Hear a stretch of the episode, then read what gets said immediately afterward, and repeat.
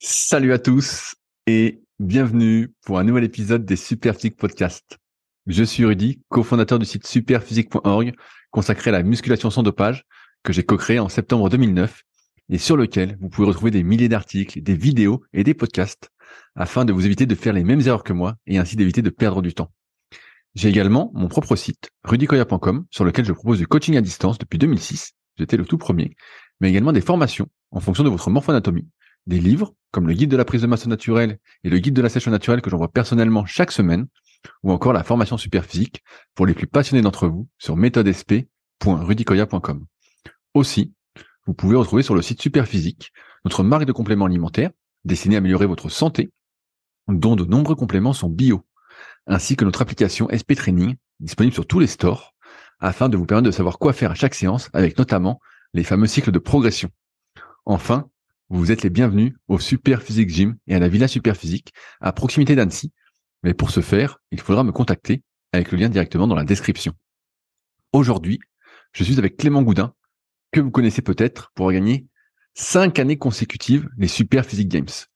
Pratiquant de force athlétique et notamment champion de France en 2020, il coach depuis quelques années dans le milieu et c'est vers lui que je renvoie depuis quelques années toutes les personnes qui ont un objectif en force athlétique, mais aussi en haltérophile. Vous pouvez d'ailleurs le retrouver sur son compte Instagram, CLTGD1, où il partage ses entraînements presque quotidiennement. Il a d'ailleurs une compétition ce week-end, donc je vous invite fortement à aller voir si ça s'est bien passé pour lui, ce qu'on lui souhaite bien évidemment. Allez, c'est parti. Salut Clément, t'as la forme ou quoi? Salut Rudy, bah écoute, ça va toi? Bah ça va bien, ça va bien. Euh, je sors d'une journée éreintante où j'ai donné cours euh, au BPGEP, ça fait trois semaines que j'avais pas donné cours. J'ai ah, couru un peu après le temps, d'où notre rendez-vous euh, tardif aussi qui m'arrangeait bien pour le podcast. Tu, mais tu leur, as appris quoi aujourd'hui? Tu leur as appris quoi aujourd'hui? Bah Justement, c'est un sujet que je voulais aborder avec toi. On a, on a parlé des cycles de progression. Donc euh, je leur ai montré bah, comment progresser en fonction de son niveau. Et on a parlé euh, notamment pour les pratiquants avancés et pour les power du cyclage au RPE. Tu te souviens, bah, il, y a quelques il y a quelques années, je t'avais contacté pour comprendre justement comment fonctionnait l'entraînement à haute fréquence comment on pouvait s'entraîner autant. Et euh, tu m'avais bien aidé justement sur euh, cette notion de RPE, euh, dans le sens où tu pouvais faire, j'ai une connerie, mais pour l'exemple, du coucher quatre fois par semaine, mais pas à la même intensité, pas en forçant pareil à chaque fois. Et donc de ça, ben, j'en avais dérivé quelques cycles que je t'avais partagé, je crois. Je me souviens peut-être. Ouais, je me souviens. Tu avais fait un article, tu m'avais envoyé des trucs. Voilà, en, Excel, j'avais fait des, trucs pour la formation super physique. Et donc, bah, je leur ai appris ça en bonne partie. Donc, puis après, je les testais pour savoir s'ils avaient bien compris ce que je leur racontais. Mais c'est vrai que l'entraînement power, c'est carrément une autre logique que l'entraînement bodybuilding. Et donc, c'est un sujet que je voulais aborder avec toi, notamment cette histoire de, de RPE, tu vois. Bah, après, au-delà du, RPE, c'est plutôt la, la notion de fréquence. C'est comme en, force, on cherche à, entraîner des mouvements et pas des muscles.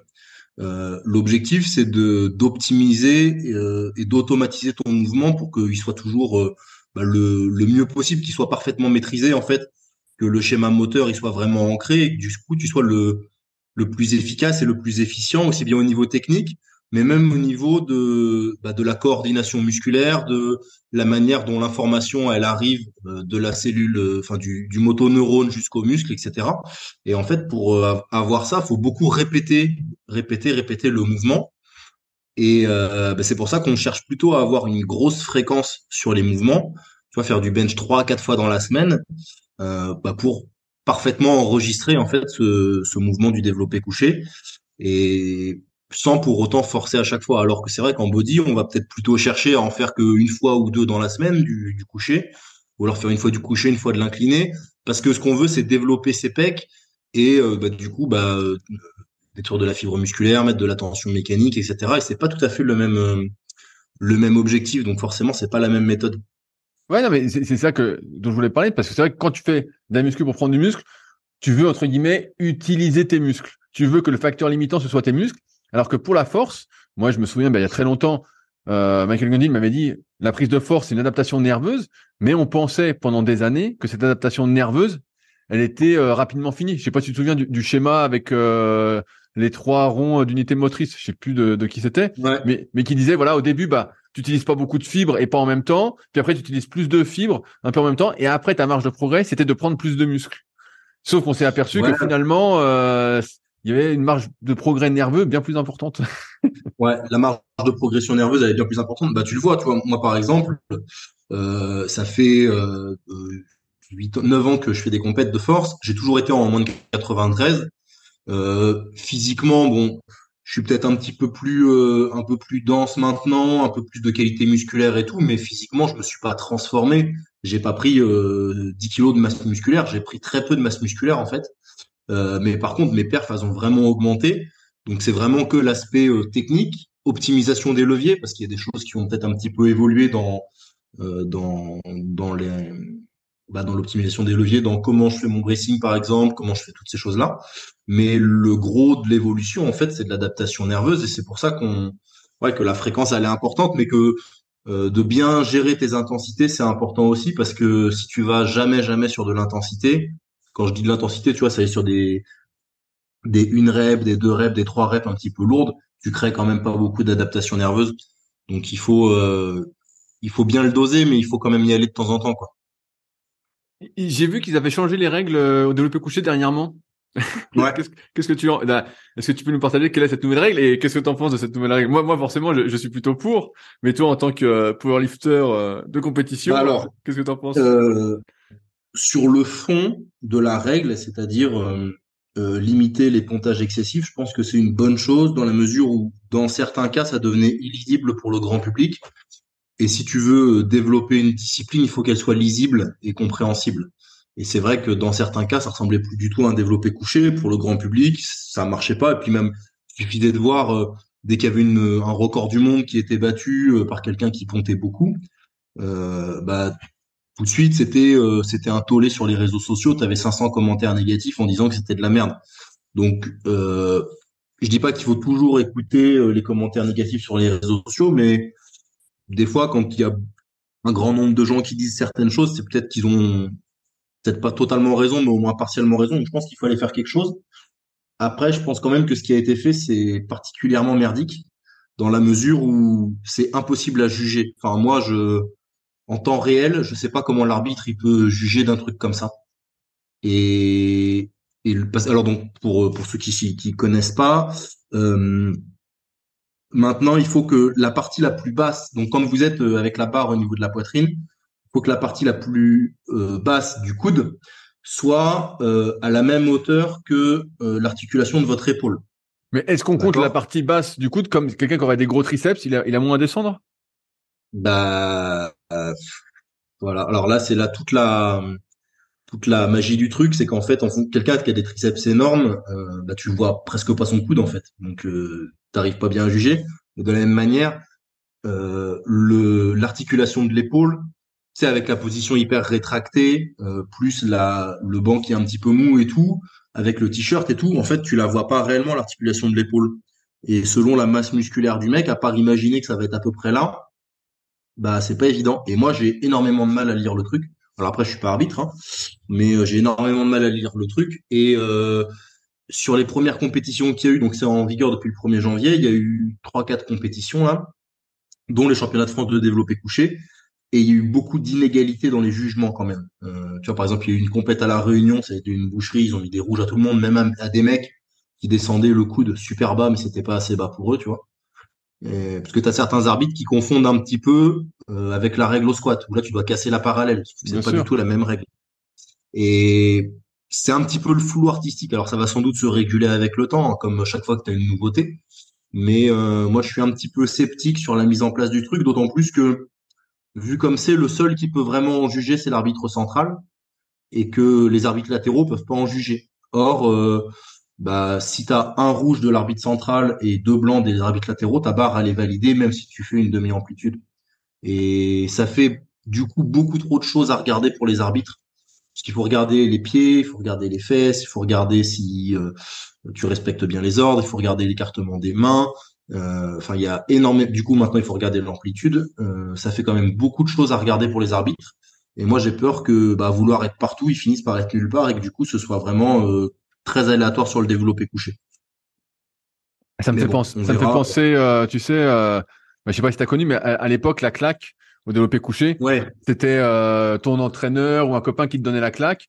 et en fonction de comment il donnait la claque, et ben t'as des arbitres qui disaient non non c'est pas bon donc ils te mettaient un rouge, puis d'autres qui te mettaient un vert et t'arrivais jamais à savoir si la claque qu'on te donnait était bonne. Donc souvent bah tu voulais euh, réduire un peu le temps de claque et puis maintenant c'est l'arbitre qui le donne donc ça a résolu quand même le problème même si il y a encore contestation j'imagine sur le fait que l'arbitre est ah. plus ou moins rapide à donner la claque. En fait en théorie euh, en théorie après l'arbitrage ça reste de l'humain donc euh, bah, l'humain il est faillible par définition mais en théorie la règle, c'est que quand la barre est stable, tu dois avoir le signal de départ. Mais euh, bah, des fois, tu as des arbitres qui sont plus ou moins euh, plus ou moins carrés là-dessus. Il y en a certains qui, même si t'es normalement, ça peut durer une demi seconde euh, la claque. Si tu es stable tout de suite, tu as l'ordre tout de suite et la claque elle est très courte.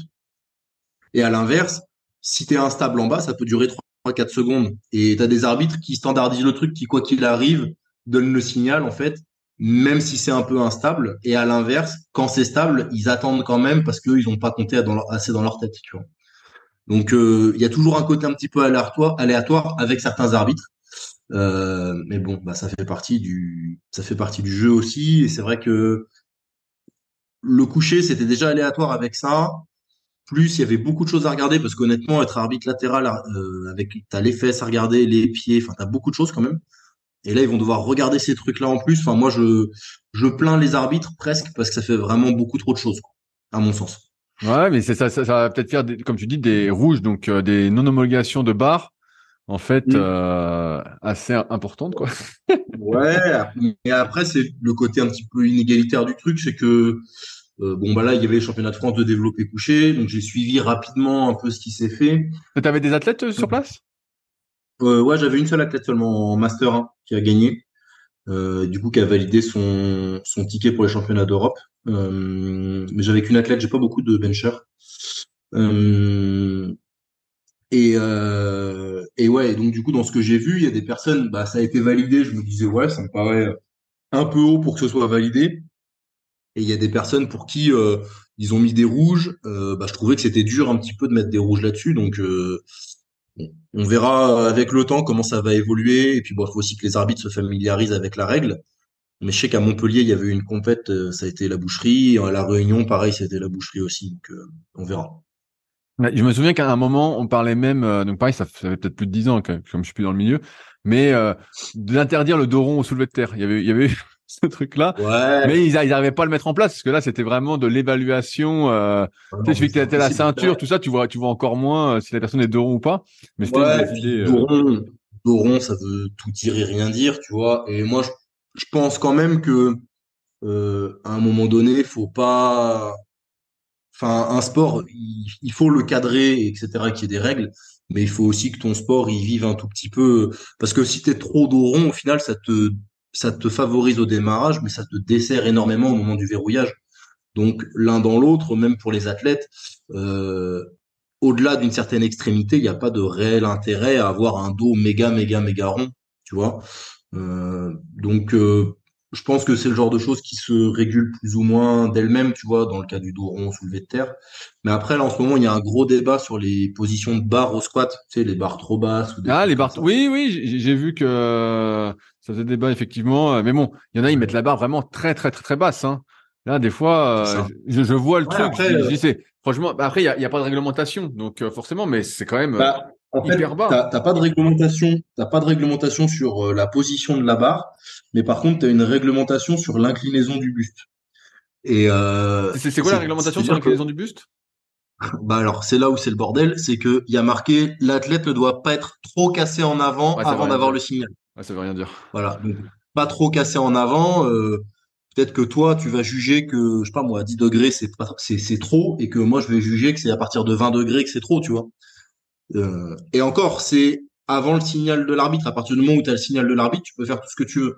Donc tu peux venir te mettre à 90 degrés et faire ton squat dans l'absolu, tu vois. Donc euh, en fait, c'est ça le problème, c'est qu'il y a beaucoup de choses qui sont un petit peu euh, pas hum, comment dire, qui sont trop dures à évaluer. Tu vois, par exemple, pour le développer couché, moi j'aurais pensé que tu vois avec les moyens techniques d'aujourd'hui, que ce soit, tu sais, as des appareils de mesure de la vitesse, mais qui mesurent aussi la, la hum, l'amplitude de ton mouvement, de combien, bien sûr. Euh, non, mais de, combien tu as déplacé la barre.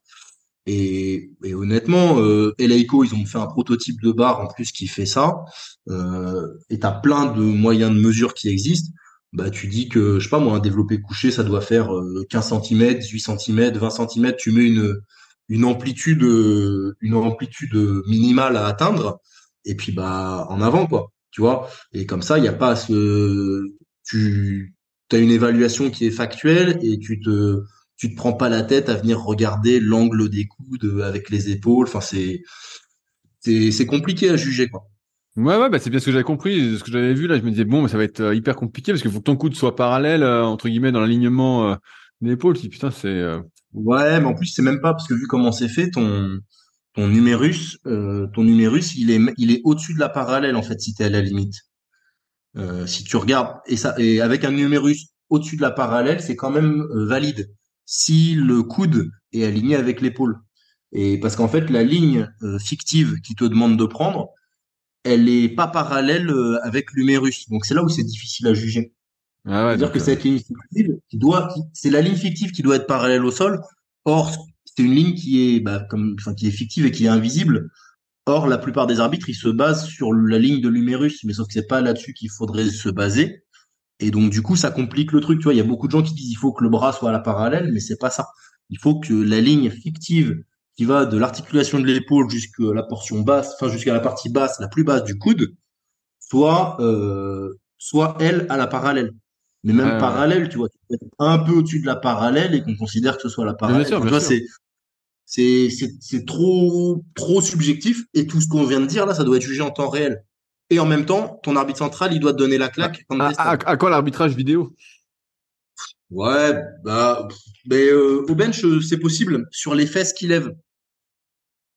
Ils ont, ils ont intégré ça à l'international depuis pas très longtemps. Euh, sur les fesses qui lèvent, ils peuvent demander l'arbitrage vidéo pour savoir. Ok, oui, je savais pas. Bah, ça, ça c'est bien, ça. Comme ça, tu, tu peux contester, et, puis là, ils regardent, ils disent, bah, t'as levé le cul, en gros. Euh. Exactement. voilà, mais c'est que sur les fesses au batch. Non, mais des fois, il y avait des trucs, c'était abusé. Il y avait des barres qui étaient valides. Tu voyais le replay, tu voyais les fesses à 5 cm du banc, tu te dis, ah, là, c'est pas possible. Ouais, mais il y avait, il y avait aussi ce débat, moi, je me souviens, que euh, des fois, tu avais le, le, bas du bas de la fesse qui touchait, quoi, et c'était tendancieux. Est-ce que c'est toujours comme ça? Alors, dans le règlement, comme il est écrit, c'est toujours comme ça. Euh, dans ce qui est demandé aux arbitres internationaux, euh, c'est un peu réévalué, sauf qu'il n'y a rien qui a été réécrit. Donc euh, je ne sais pas exactement ce qu'il en est, mais a priori ça va être un petit peu revu pour que justement quand tu es vraiment que sur la partie basse de la fesse, tu vois insertion un peu de presque de l'ischio là et, et du bas de la fesse, que pour quand tu es juste sur cette partie-là, ce soit pas valide en fait.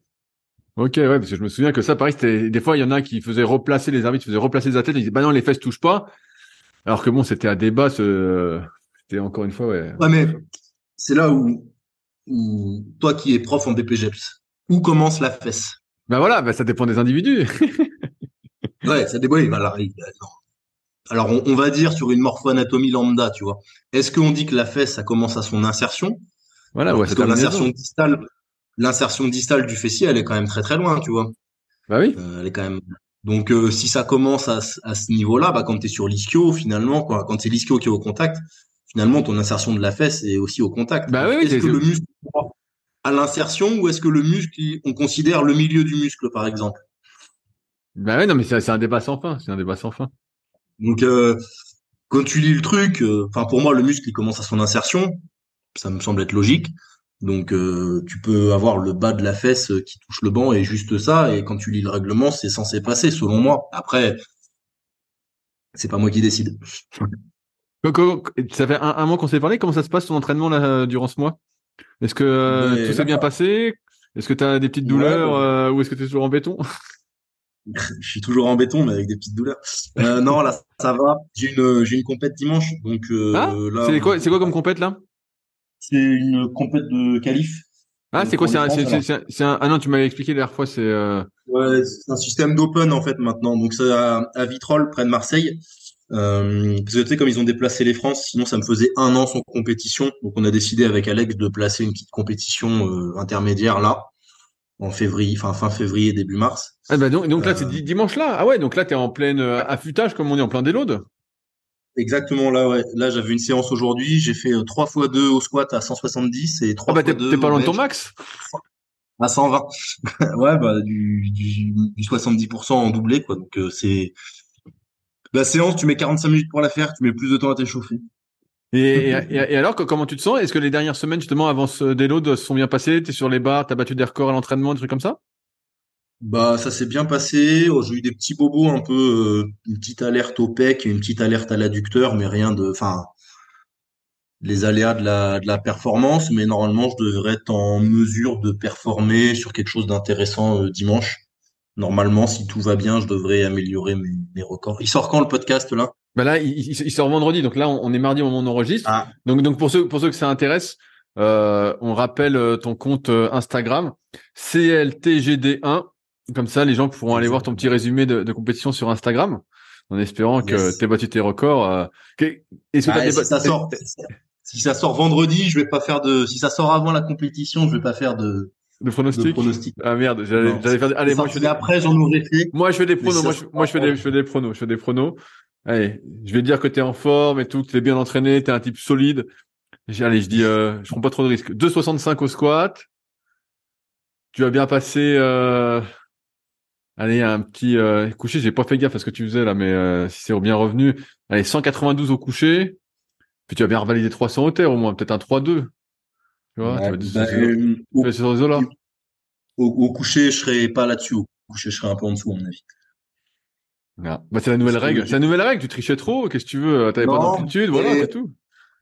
Avec, j'ai du mal au, au coucher. Je pense on, j'en discuterai avec Alex après là. Mais je pense que là, en ce moment, j'ai pas assez de, j'ai pas assez forcément de muscu haut du corps et tout. Quand j'avais fait 190, j'avais un peu plus de muscu haut du corps et je me sentais plus, plus fort, tu vois.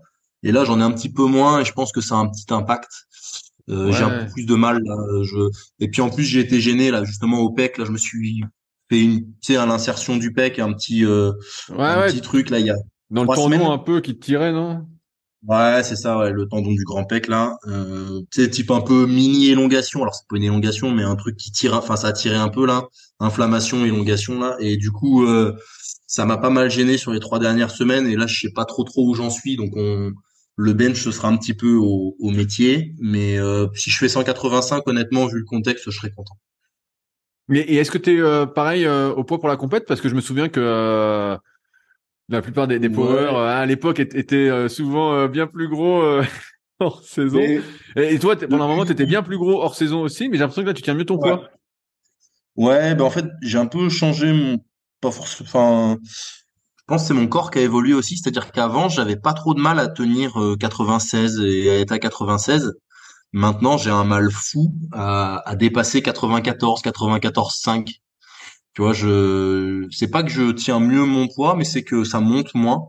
Pour autant, euh, bah tu sais, je bon, je mange proprement. Tu vois, j'ai une assez bonne diète, mais je me fais toujours plaisir quand j'ai envie de me faire plaisir. Ça, ça a pas changé.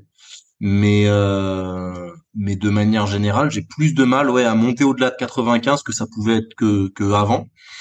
Et euh, et j'ai une bonne euh, j'ai une bonne compo corporelle et tout, tu vois, qui est peut-être un petit peu meilleure qu'avant. Est-ce que, tu, est-ce que tu penses pas que ça vient justement du, cardio que tu as intégré? Parce que euh, là, tu fais quand même une bonne séance de cardio par semaine, qu'avant, tu faisais pas. Je pense que oui, ça a un impact dans l'utilisation des graisses de manière générale. Euh, mais après, déjà un petit peu avant ça, euh, j'avais plus de mal. J'étais déjà plus léger. Je me souviens dans la prépa des France là 2022, euh, j'ai galéré pour euh, j'ai galéré pour être au poids. J'étais à à peine à 92. Euh, six semaines avant, j'étais à 92 péniblement. Je devais euh, je devais manger énormément pour être à 92, mais c'était c'était assez dur en fait. J'avais vraiment du, du mal à, à, à, fixer mon poids. Mais après, je suis, tu sais, je marche plus. Tu sais, comme depuis que je suis passé à 100% en coaching euh, par rapport à avant, tu vois. Ouais, coaching en ligne. Euh, bah, j'essaye de, de sortir un peu plus, de marcher, etc. Et je pense que c'est plutôt ça qui a un impact général sur toute la métabolie, enfin tout ce qui est euh, gestion des graisses au niveau métabolique et tout. Et je pense que je j'ai tendance à moins, enfin à cramer un peu plus qu'avant en fait. T'es devenu un, un, vrai sportif et non plus un sportif sédentaire, c'est ça que tu veux dire? Ouais, c'est un peu ça. C'est un peu ça. Je suis plus un athlète qu'avant. Mais au final, euh, tu vois là, j'ai compété dimanche. Euh, ce matin, j'étais à 93,9, 93,8, je sais plus, tu vois. Donc euh, 8 900 grammes, ce qui pour moi est rien parce qu'avant je faisais des water cuts de 3-4 kilos et ça me ça me posait pas de problème, tu vois, je les perdais bien. Donc là 8 900 grammes 5 jours avant, c'est bah, c'est vraiment rien du tout sur un gros gabarit comme le mien. Et euh, je vois pas réellement de différence avec euh, quand je faisais des water cuts ou quoi. Le water cut me fatiguait pas plus que ça. 2-3 kilos, ça me fatiguait pas. Au-delà de 3 kilos, c'était fatigant. Mais 2-3 kilos, ça se gérait bien, je trouve. Mais est-ce qu'on peut faire un, petit point justement sur ce water cut? Parce que euh, pour ceux qui connaissent pas, pour moi et tu me corriges si je me trompe, mais, mais, ça, ça vient de des combattants de MMA qui sont souvent euh, largement au-dessus de leur catégorie, mais qui pour la compète justement vont perdre le maximum, vont se déshydrater à fond pour arriver sur la balance au poids et le lendemain ils vont reprendre euh, une dizaine de kilos. Et j'ai l'impression que ça a dérivé en power. C'est pour ça que je te parlais de ça aussi avec mm. notamment des personnes qui perdent des fois 5, 6, 7 kilos et donc parfois qui se foirent sur, la pesée. comment ça fonctionne exactement? Bah alors, il y a une différence euh, assez importante avec le MMA. Euh, c'est que le MMA, t'as pesé les 24 heures avant. Donc euh, en 24 heures, tu as quand même énormément de temps pour te réhydrater et euh, remanger. Je pense que donc tu peux pousser très très très loin la déshydratation parce que bah tu vas énormément, enfin tu vas pouvoir bien récupérer et effectivement, bah, il y a l'exemple de Conor McGregor, une fois, qui avait repris 8 euh, ou 9 kilos, je crois, quasiment en 24 heures. Euh, mais euh, pour un power, dans la mesure où la pesée, elle est deux heures avant la compétition, en deux heures, t'as pas le temps de te réhydrater autant. Donc tu peux pas pousser aussi loin la déshydratation. Et c'est pour ça que je pense qu'il faut pas dépasser, moi, enfin ça c'est mon avis, il faut pas dépasser 3 ou 4% de ton poids de corps en termes de cut Sinon, ça peut avoir un impact assez négatif sur ta réhydratation et du coup sur tes performances. Jusqu'à 3 ou 4%, euh, ça va. Alors après, un mec qui fait euh, qui cut pour être en 120 kilos, forcément, il va t'annoncer des 4 kilos, mais pour lui, 4 kilos, c'est c'est pas pareil que 4 kilos chez une moins de 47, tu vois. bien Donc Euh, 3, 3, 4, 3, 4%, je pense que 3, 4%, c'est quelque chose de d'assez raisonnable qui se fait bien et qui a un impact modéré. Comment tu, comment, tu, comment tu le fais en, en, pratique? Tu te mets dans un bain chaud, dans un sauna, et puis tu bois pas? Ouais, alors en fait, en pratique, tu as toute une période euh, avant la compétition de c'est ce qu'on appelle un water load. Donc en fait, tu vas te charger énormément en eau et en sel. Tu vas beaucoup boire et, et consommer du sel pour faire un maximum de rétention d'eau. L'objectif, en fait, c'est de leurrer ton corps. Donc tu fais ça. Ensuite, tu as une deuxième période où tu vas euh, continuer d'énormément boire, mais par contre, tu vas euh, réduire puis supprimer le sel, réduire puis supprimer les glucides et réduire puis supprimer les fibres pour euh, éviter en fait un maximum de, de rétention d'eau, que ce soit bah, dans ton corps, mais aussi au niveau intestinal, parce que les fibres et les glucides, ça va pas mal retenir l'eau au niveau intestinal. Et donc bah, là, ton corps, il est en train de réagir et du coup, il évacue un maximum l'eau. Euh, et à un moment donné, bah, tu vas couper l'eau. Donc ton corps, comme tu l'as leurré, il va continuer d'évacuer mais euh, sauf que tu le réhydrates pas derrière, donc en fait tu t'auto-déshydrates en fait. Si on doit le vulgariser plus plus. Et après ça, tu peux le coupler au fait de euh, les 24 dernières les 24 dernières heures euh, réduire ton bol alimentaire. Donc je dis n'importe quoi, si tu manges 2500 calories dans ta journée, tu peux faire 2500 calories avec du riz, ça va te prendre une quantité énorme dans, dans l'estomac et un poids énorme. Si tu fais euh, 2500 calories avec, euh, je sais pas moi, euh, des noix de cajou ou des M&M's, ça va monter beaucoup plus vite. Les calories. pas des M&M's. Euh... Eh, t'en as certains, t'en as certains qui font des, qui font ces phases-là avec de beaucoup de junk food en fait, pour avoir énormément de calories, énormément de glucides aussi, et, euh, et en fait ils ont leur total calorique, mais avec des aliments qui ont une, une un faible poids. Donc en fait, tu as tes 3000 calories, t'es pas en déficit, mais et donc du coup, t'as pas de réelle perte de forme, mais par contre, bah t'as euh, bah, as un kilo de moins au niveau intestinal. Donc euh, c'est marrant. Est-ce que c'est un prétexte pour certains pour manger de la junk food justement? Ah, je ne me prononcerai pas sur la question. Ah putain, c'est le cas. Ah merde. Il y en a certains, oui. Bah après euh, que tu, euh, moi je sais que tu vois par exemple quand j'ai des, des trucs comme ça, le dernier pas, ça peut arriver, tu vois que du coup, je réduis un petit peu, je garde du riz et des aliments normaux, mais je les réduis. Mais par contre, tu vois, pour faire monter un peu le total calorique, Par exemple, moi j'aime bien utiliser de la crème de marron parce que c'est très calorique. Tu prends 3-4 cuillères à soupe de cuillère de, de crème de marron, bah en fait tu fais exploser ton total calorique, mais avec 3-4 cuillères à soupe ce qui est pas ce qui est pas énorme. Et, tu sens tu sens pas que quand tu manges gras comme ça, moi, je, sais que si je mange très très gras, même si je mange beaucoup de graisse aussi, mais euh, si tu manges beaucoup de gras d'un coup, tu sens que euh, ton cœur bat un peu différemment? Non, moi je vois pas de, vois différence? différence. Euh, et à la limite, s'il y a une, enfin, bon, maintenant j'ai plus besoin de faire tous ces trucs vu que je suis plus léger, mais euh, quand je faisais des gros water cuts, ton cœur, tu sens qu'il bat un peu bizarre quand tu dois faire, quand il te reste du poids à la fin, que tu es déjà déshydraté et que tu dois faire des bains chauds ou des choses comme ça pour euh, faire de la sudation et finir de perdre le poids. Tu vois, si, si tu chauffes un petit peu la machine euh, euh, en étant en étant déshydraté, là tu peux avoir quand même le le cœur qui, qui peut s'emballer un peu plus, tu vois. Mais sinon, non, sur juste l'alimentation, moi personnellement, je vois pas de différence. Après, ça reste des protocoles qui sont pas, pas forcément hyper sains pour le corps. Et là, on parle pas de santé, on parle pas de comment dire de, qualité physique, enfin de pour avoir un beau physique ou genre de choses. Là, on est vraiment sur euh, euh, se débrouiller pour faire le poids dans un objectif de performance et d'une catégorie de poids.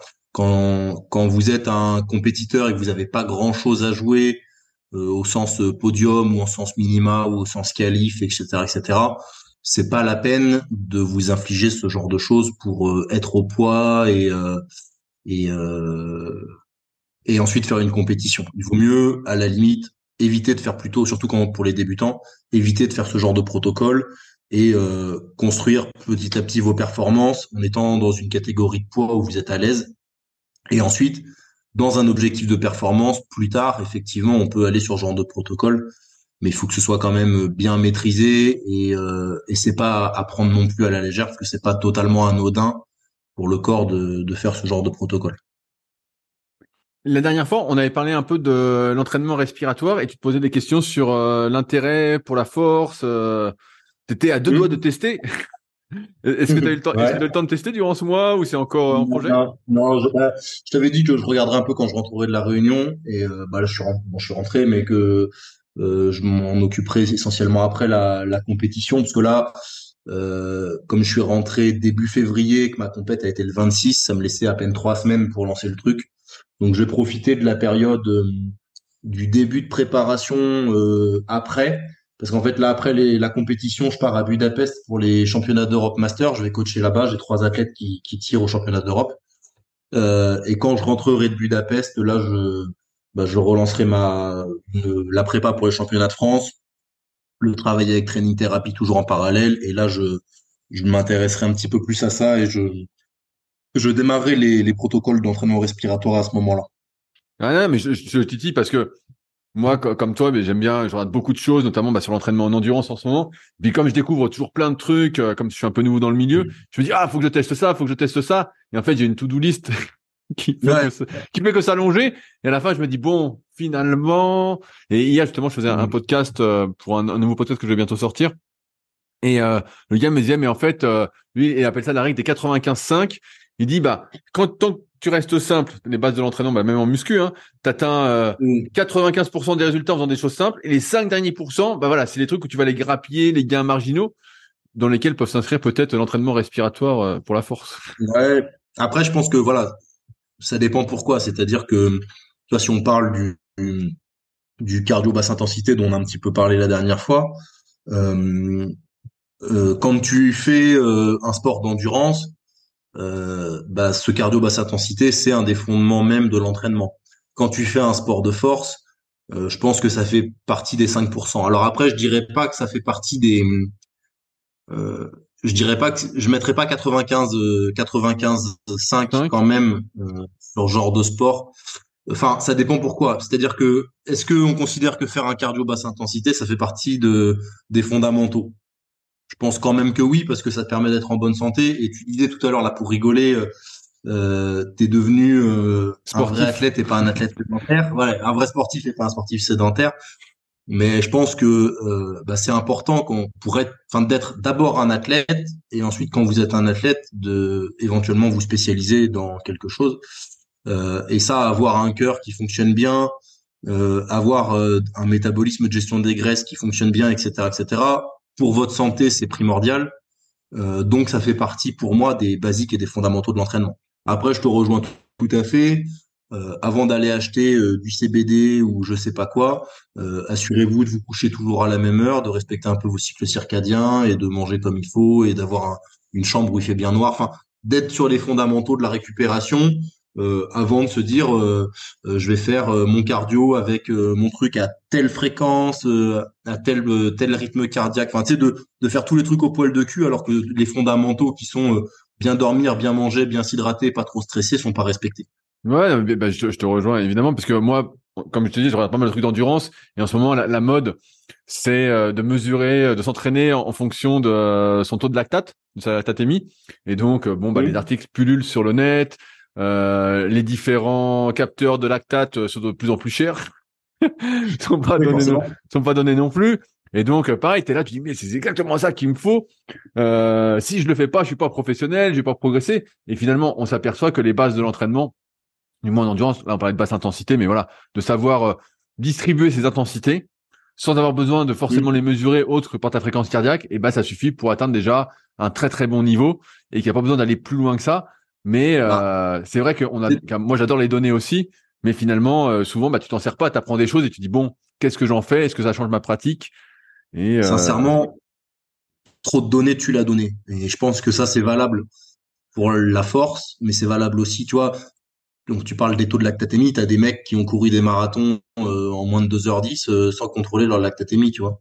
Donc euh, à un moment donné, faut, faut faut mettre les choses à leur place et je pense pas que ce soit je pense pas que ce soit obligatoire de contrôler ta lactatémie pour forcément aller péter tous tes chronos et de la même manière en force, il y a des gens, il y a une mouvance qui est à fond sur la data, tu vois, la data, la data, euh, le tonnage, j'ai fait tant de séries, tant de machins et tout, il faut que le tonnage soit au poil de cul, sauf que dans la vie réelle des gens, euh, tu vas te dire bon ben là, euh, tu avais tel tonnage, ça a très bien marché, ok, alors que là, tu as tel tonnage, ça marche plus, on va t'augmenter ton tonnage. Bah non, peut-être que à tel moment, il dormait très bien, il avait pas de stress, et là, il est en train de se séparer de sa gonzesse ou il a perdu son boulot. Et, et en fait, quand tu veux te concentrer à fond sur la data et que tu veux toujours corréler les infos que tu, que tu as à ce qui se passe, le risque, en fait, c'est de passer à côté de d'autres infos qui sont pas quantifiables, comme la qualité du sommeil ou le stress et qui finalement sont beaucoup plus fondamentales que la lactatémie ou le tonnage. Bah, c'est une, bonne façon de se trouver des excuses facilement aussi. ouais, ouais, ouais, c'est vrai. Et bah, tu, parlais, tu parlais de sommeil. Il y a de plus en plus d'outils là pour mesurer euh, le sommeil. J'en parlais avec mon pote David de Limitless Project qui lui euh, utilise le bracelet euh, Whoop.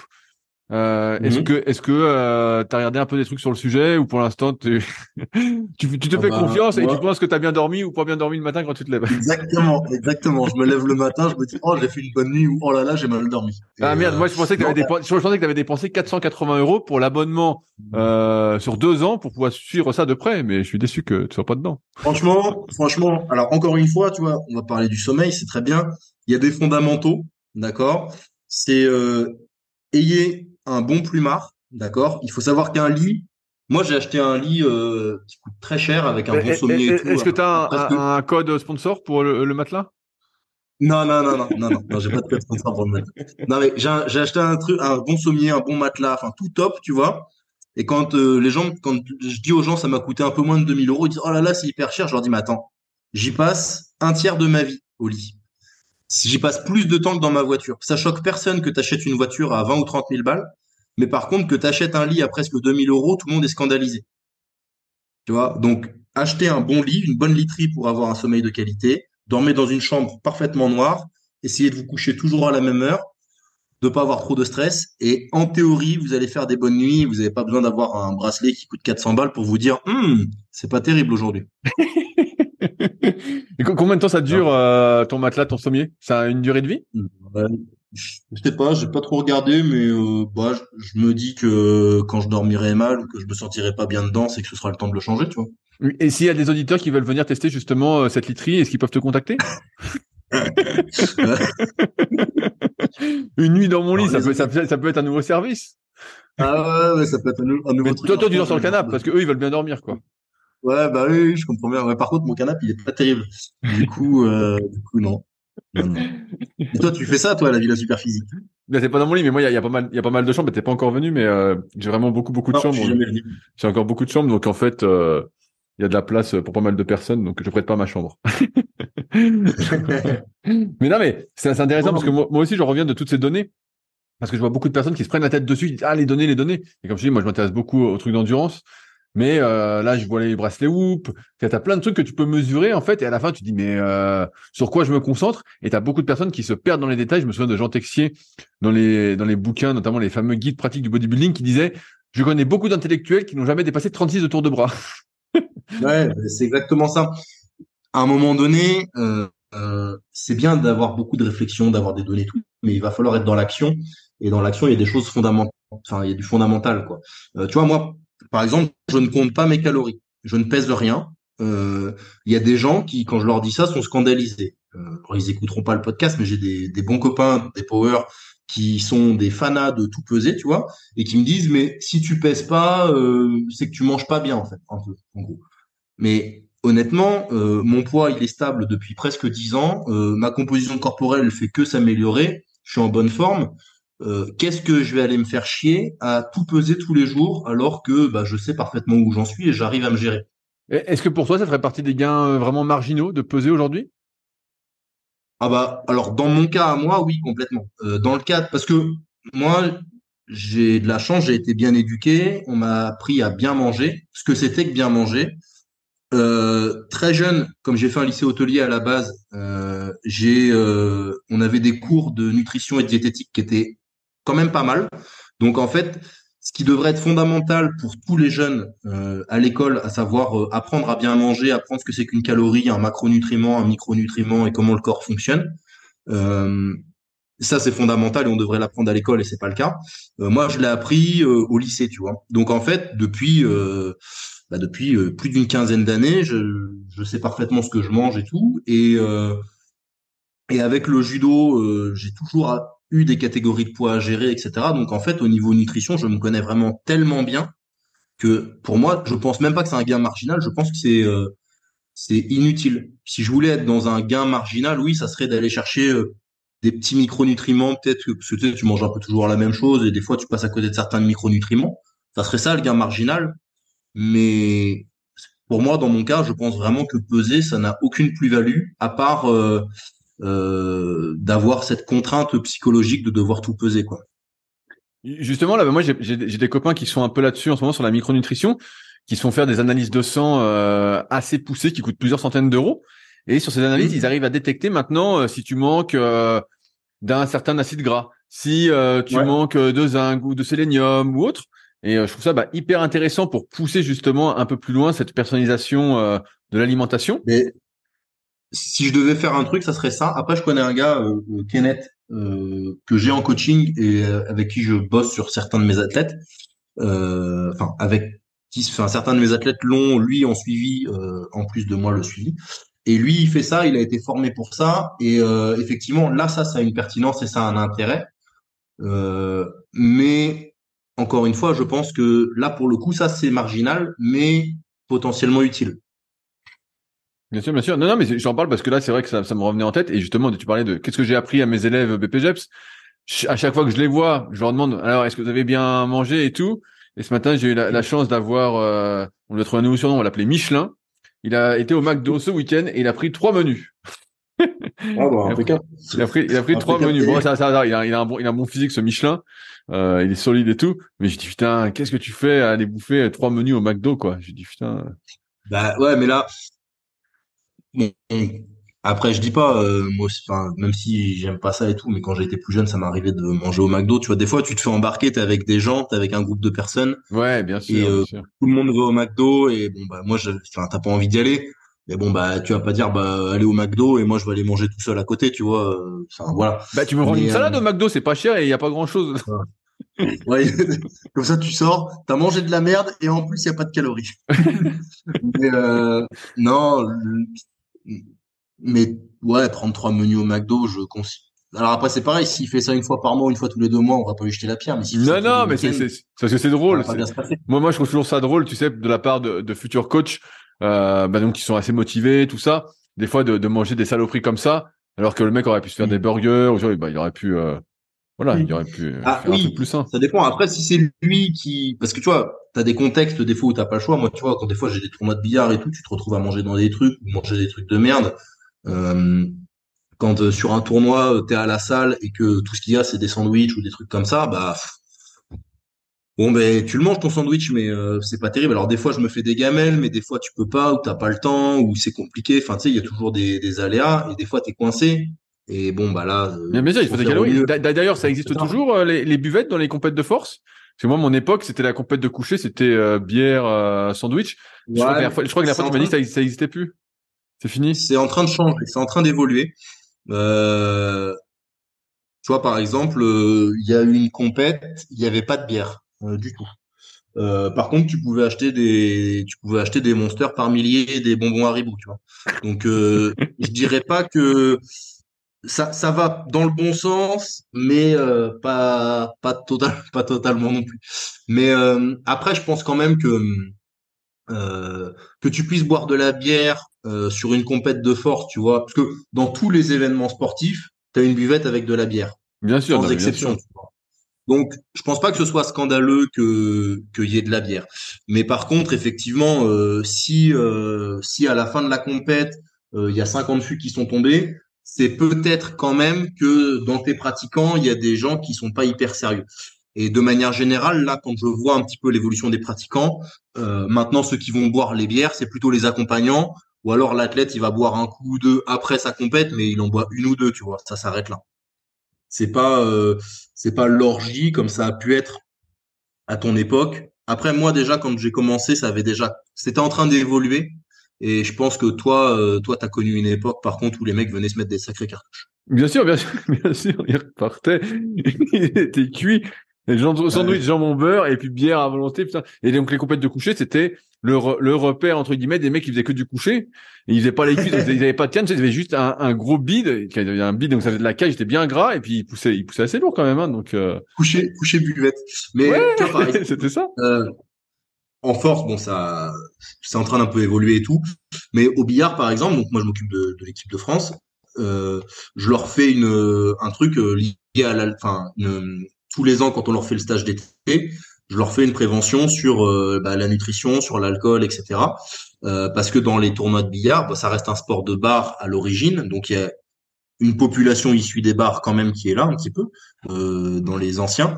Et c'est vrai qu'il y en a certains qui viennent se mettre des, des caisses monumentales sur un mais, mais, mais, ils arrivent, ils arrivent encore à bien viser après en étant, en étant cuit comme bah, ça. En général, alors en général, ceux qui font ça, c'est pas ceux qui passent le plus de tours, hein. euh, quand même. Mais t'en as quelques-uns qui, qui picolent un peu. Et alors, nous justement, avec les jeunes, avec les féminines, avec ceux qui sont en équipe de France et tout, ce qu'on est, on essaye de les mettre dans une culture plus sportive, à savoir, bah, si vous venez pour faire la fête, c'est que vous venez pas pour performer. Donc, si vous voulez performer, euh, bah, il faut pas boire d'alcool, il faut essayer de bien manger, adapter votre nutrition, etc., etc. Donc, il y a un travail qu'on fait autour de ça, tu vois. On fait un travail là-dessus. Euh, mais euh, quand c'est à l'encontre de la culture de ta discipline, c'est pas toujours facile. Tu vois, à la pétanque, par exemple, ils ont fait des gros trucs sur l'alcool. Au début, ça a été un tollé. Hein. Quand ils ont, parce que avant à la pétanque, tu pouvais, euh, t'avais, euh, Enfin, tu pouvais être complètement bourré et, euh, et c'était pas un problème. Maintenant, tu as des tests d'alcoolémie, tu peux être disqualifié si tu as bu plus d'un verre, je crois. c'est énorme, c'est énorme.